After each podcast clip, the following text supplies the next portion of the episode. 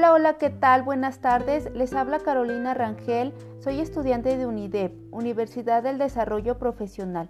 Y durante este audio les voy a hablar sobre dos temas muy relevantes para la evaluación de proyectos de inversión, que son el estudio económico y el estudio socioeconómico.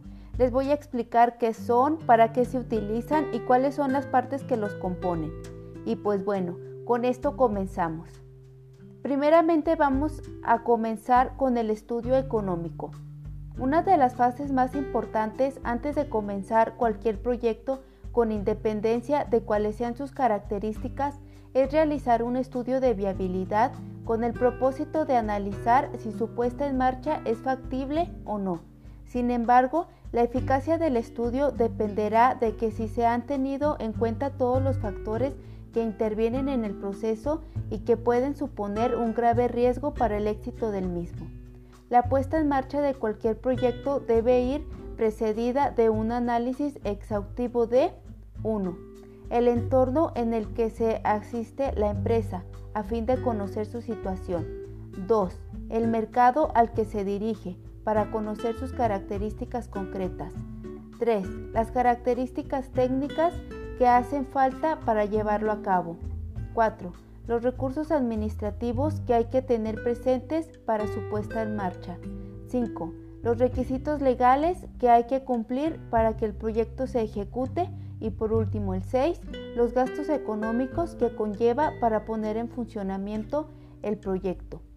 El estudio económico del proyecto es, por tanto, uno de los pasos claves para identificar la viabilidad de un proyecto pero no es el único.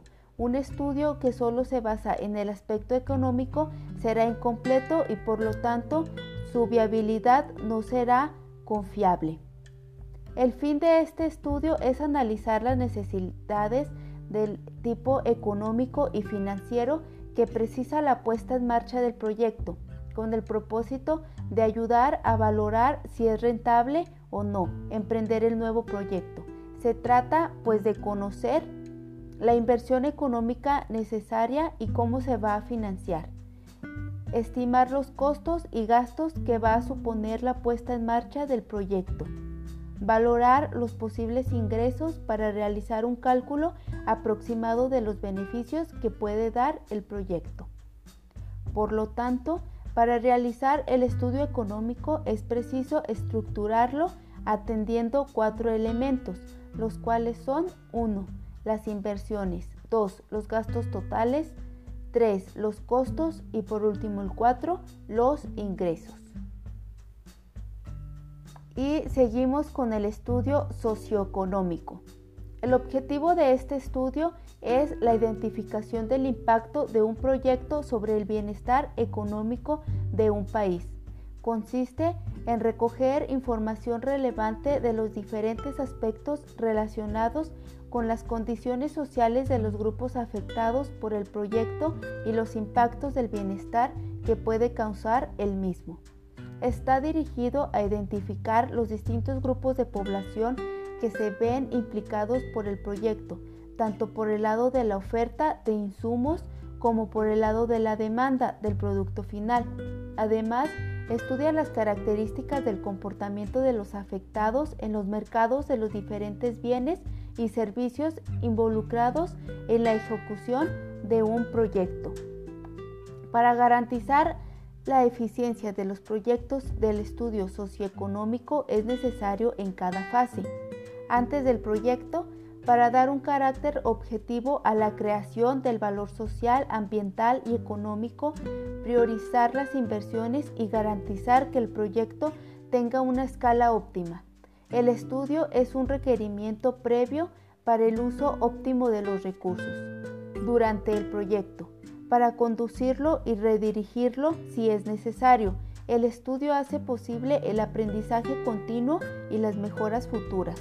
Esto requiere experiencia, innovación e independencia. Y por último, después del proyecto, para poder evaluar el desempeño de las operaciones del proyecto, poder comunicarlo y así seguir escalando. Es importante estudiar el impacto socioeconómico para priorizar la elección del proyecto, ejecutar y guiar las decisiones correspondientes para convencer de la utilidad de los proyectos o redirigir los proyectos en caso que sea necesario, para obtener financiación para el proyecto y para poder comunicarse con propiedad con las partes interesadas. Las partes de este estudio son, primeramente, el reconocimiento del proyecto, después la prefectibilidad, la factibilidad, el diagnóstico, los programas y planes, el diseño y por último, la operación. Y con esto doy por terminada esta pequeña transmisión. Espero la información dada les sirva y haya quedado muy clara. Muchas gracias.